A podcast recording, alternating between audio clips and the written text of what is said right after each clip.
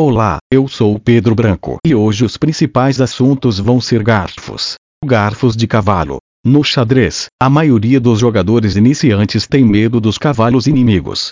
No entanto, se dedicassem algum tempo ao estudo do modo excêntrico da movimentação dos cavalos, notariam que eles nunca podem atacar casas de cores diferentes ao mesmo tempo.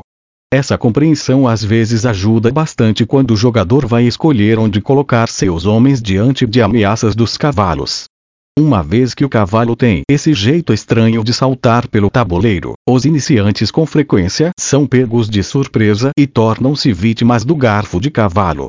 Eis alguns exemplos. Caso você queira acompanhar os diagramas, acesse meu blog https barra barra 12 xadrezpedrobranco.blogspot.com barra 2021 04 1 2 xadrez episódio 02 exemplos.html link no resumo do podcast garfos de cavalo no diagrama 10, o material está igual, mas as brancas mudam a situação dramaticamente com um CC7, atacando tanto o rei quanto a torre com um garfo.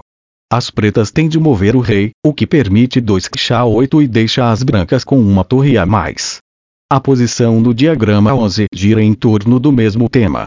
Com um CC7, as brancas atacam, nada mais, nada menos do que quatro peças pretas, as duas torres, o rei e a dama, de uma só vez. O garfo que ataca o rei e a dama é chamado de garfo real.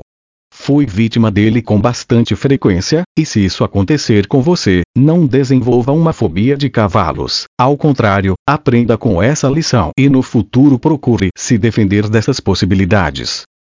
Garfos de bispo. No diagrama 12, as pretas têm uma vantagem material, mas ela terá vida curta. Com um BXC6, as brancas criam um garfo, um ataque duplo ao rei e ao cavalo pretos. Depois de um reset 2 BX4, as pretas acham que se recuperaram, pois estão atrás apenas um ponto, duas peças menores, 6 pontos, vs. Uma torre, 5 pontos. Mas, horrorizadas, notam que um novo garfo está sendo criado. Agora suas torres em B1 e H7 estão sob ataque, e uma delas será perdida.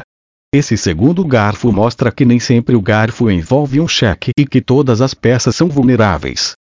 Garfos de torre. No diagrama 13, as brancas mostram que sabem usar sua torre no garfo, 1 TB7. Depois de um RC6, 2 TX7, a torre captura um cavalo. A vantagem material das brancas deve levar a uma vitória fácil. Garfos de dama. Uma vez que a dama se move como uma torre como um bispo, parece razoável que o garfo de dama seja semelhante ao dessas peças, porém com maior efeito. A partir da posição apresentada no diagrama 14, a dama branca vai mostrar seu poder e aterrorizar o exército preto. As brancas atacam com um X6RF8, de igual valor em 1, RD8, 2DXG8RC7, 3 de Chá2, 2DXC8 Essa torre é o primeiro lucro do garfo, 2, RG7. Com 3DB7, as brancas criam um novo garfo que vai acrescentar um bispo ao banquete da dama. Depois de 3, RH6, 4DXB6, as brancas ficam como uma vantagem de 2 pontos, a dama e um peão, 10 pontos, VS. Uma torre e um cavalo, 8 pontos. Garfos de rei. No diagrama 15, as pretas atacam o rei branco, que tem de sair do cheque. A interposição, 1 TC3, perderia a torre.